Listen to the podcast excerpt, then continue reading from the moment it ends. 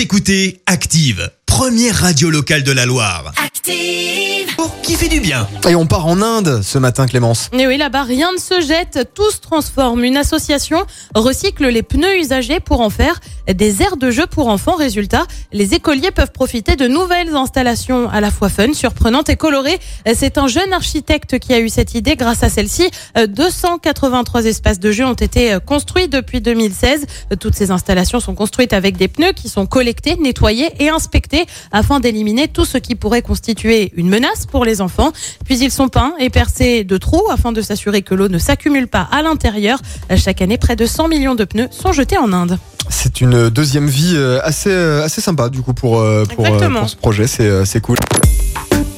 Écoutez Active en HD sur votre smartphone, dans la Loire, la Haute-Loire et partout en France, sur activeradio.com.